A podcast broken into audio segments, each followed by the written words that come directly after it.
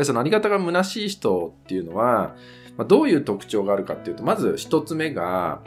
自分のことばかりっていうのがあるんですね。自分のことばかりっていうのがあります。おはようございます。TK です。今日はですね、ちょっとハードな話をしていこうかなって思うんですけど、あり方が虚しい人の3つの特徴って話をしていきます。こんなあり方虚しいなって感じてしまう人の特徴ですね。これをお伝えしていきます。まこれはですね、僕自身がね、そうだったんで、結構恥ずかしいなって話なんですけど、そう。だから昔の僕に言ってるようなことなんで、ちょっと胸が痛くなるんですけど、まあでも、まあ、僕のとこにはね、こうセラピストになりたいって方がね、ご相談に来ていただいたりとかね、まあ、カウンセラーさんだったりとかっていう方もね、まあ、いわゆるメンタルとか体とか関わる方がですね、まあ、ご相談ありがたいことにいただくこと結構多いんですよね。その中で、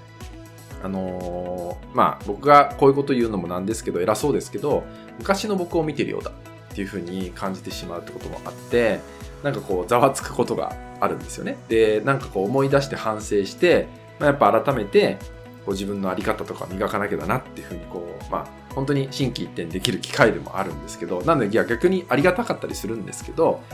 でね、やっぱり、あの、この虚しい今日ね、お話しする3つの特徴なんですけど、まあ、そのままだと、やっぱセラピストになってもうまくいかないし、やっぱカウンセラーさんになっても、ちょっとね、あの、逆にクライアントさんを壊しちゃうかなっていうのもあるし、だからそういうのを今日お伝えしていくんですけど、やっぱりそのあり方が虚しい人っていうのは、まあ、どういう特徴があるかっていうと、まず一つ目が、自分のことばかりっていうのがあるんですね。自分のことばかりっていうのがあります。あの、まあ、僕らのようなこう、セラピストって仕事は、まあ、クライアントさんあっての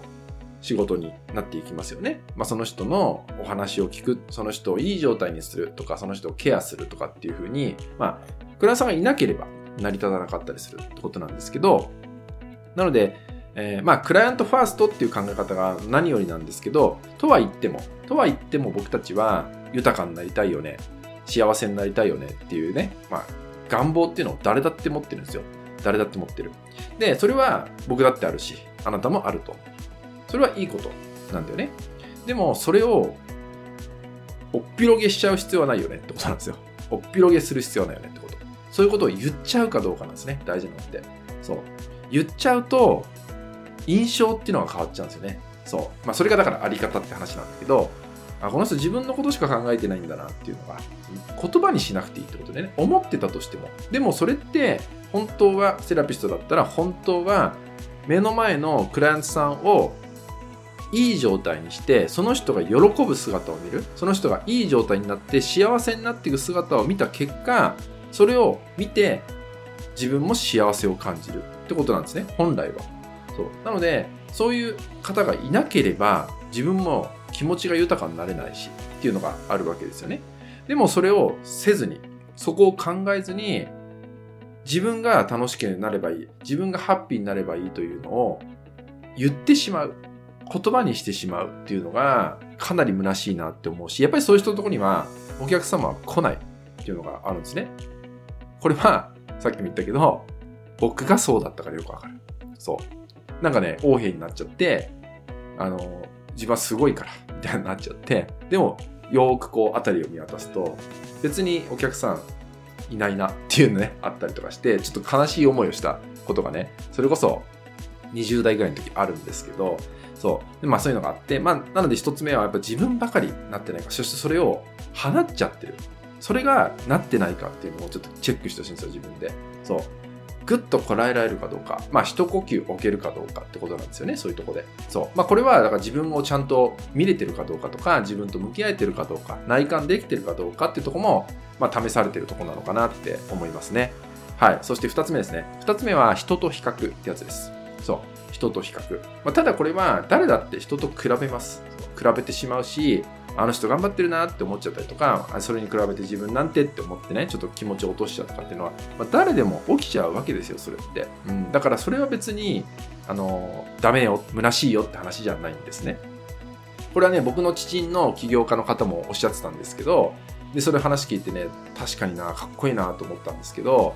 あの、例えば、セミナーとか、えー、行くときですね、参加するとき、まあ、ちょっとこう、お金がそれなりにかかる、時間もそれなりにかかるようなセミナーに通うときに、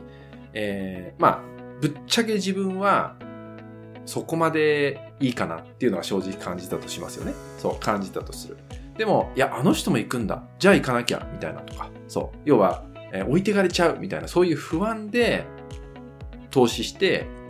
参加する、みたいな状態とか。そう。それだと、自分の意思じゃないし、なんか不安から動いちゃってるんで、当然参加したとしても、ずっとその人と自分を比べていっちゃうんで、なんか本来得るべきものじゃないとこに意識がフォーカスしちゃうんで、結果何も変わんないまま終わるんですよ。お金と時間だけなくなって。そう。そういうのがあると、えー、かなり虚しい状態になっちゃうんで、なんか判断を人に促さないってことね。人と比較しないってことが大事なんですよ。あとはですね、えっ、ー、と、人の様子を伺った上で、例えばそのものを食べるかとかね、そのものを買うのかとかっていう判断もかなり虚しいかなって思うんですよ。そう。もうそれは、なんか仮にその人が死んじゃったとしたらどうするのって話だったりするじゃないですか。で、それをも見てられるのって話だったりする。極端な話ね。っていうのもあるんだけど、なんかそういう思考を持ってるとかなり虚しくて、当然、やっぱりあり方もどうなんだろうっていうふうになっちゃうわけですね。自分なんですよ、大事なのってね。あなたはどうすんのって食べられる食べたいと思ってんのそもそもとか買いたいと思ってんのってとこなんですよその人を見てどうしようかなっていうのはもう自分の意思がどこにもないし何をそこで手に入れたいのって話になっちゃうからなんかこう多分そその状態だと自分が分かってないし自分が見えてなかったりするんですよねそうっていうことを僕はしてたってことねそうしてたんでかなり虚しい生き方をしてたっていうのがあるわけですよ若い時にねそうでも僕はそれで様子見て、えー、じゃあやめとこうとかじゃあ食べよう。じゃあ買おう。みたいなことをしてる結果、何も得られなかったんですよね。そう。で、最終的になんか自分がただ虚しくなったんですよ、それで。そういうことをしてる自分がね。そう。虚しくなる。もちろん友達も離れていっちゃうっていうのがあったりとかね。そう、あったんで、やっぱり自分の意思じゃなきゃダメだなって。そう。で本当に自分の意思が見えた時って、なんか人なんか見えないんですよね。本当にこれしたいんだと思ったらそこにザーッと進んでったりとかする自分がいるなっていうのもなんか体感して、なんかそういう部分で気づけてきたなっていうのがあるんで、えー、あなた自身もですね、虚しい人にならないでほしいんでね、そういういろんな判断を人を通してしないこと、そう、人を比べてしないことっていうのも大事かなと思うんで、そうなってないか、ぜひね、チェックしてほしいかなと思います。はい。そして最後、えー、3つ目ですね。まあ、これはね、あるあるなんですけど、そもそも行動しないってことです。そもそも行動しない。これはもう一番虚しいというかね、えー、なんか言ってるだけで、言葉ではいくらでも言ってるんだけど、そう、こういうことをしてこうなんです。今こういう感じなんです。結果どうですか？やってないんですとかね。それは虚しいし、かっこよくないかなと思うんで、そう、やっぱり行動しなければ何も変化しないっていうのは当たり前なんだけど、でも、なんか行動しないのに言葉は達者っていうのがあるわけですよね。そう。それを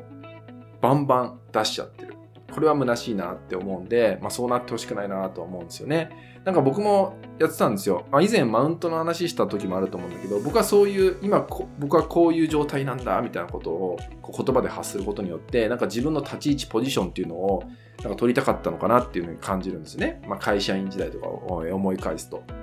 そう。でも本当にそういうことを続けた結果、あの、こう後ろを振り返った時に、誰もついてこなかったっていうね、現実があったんですよ。めちゃめちゃ虚しくなりました、その時。そう。で、ダメだ自分が変わんなきゃってそこですごく感じたことがあるんですけど、そう。なんか言ってるだけでそんな自分かっこ悪いなって思ったりしたんですよ。そう。だから誰よりも動かなきゃだなって、それを見せることによって、なんかこう、徐々にね、部下が見てくれるようになった、ついてきてくれるようになったっていう経験もあったんですね、過去に。そう。なのでやっぱ、行動しない人、言ってるだけで本当に何もしない人っていうのはかなりね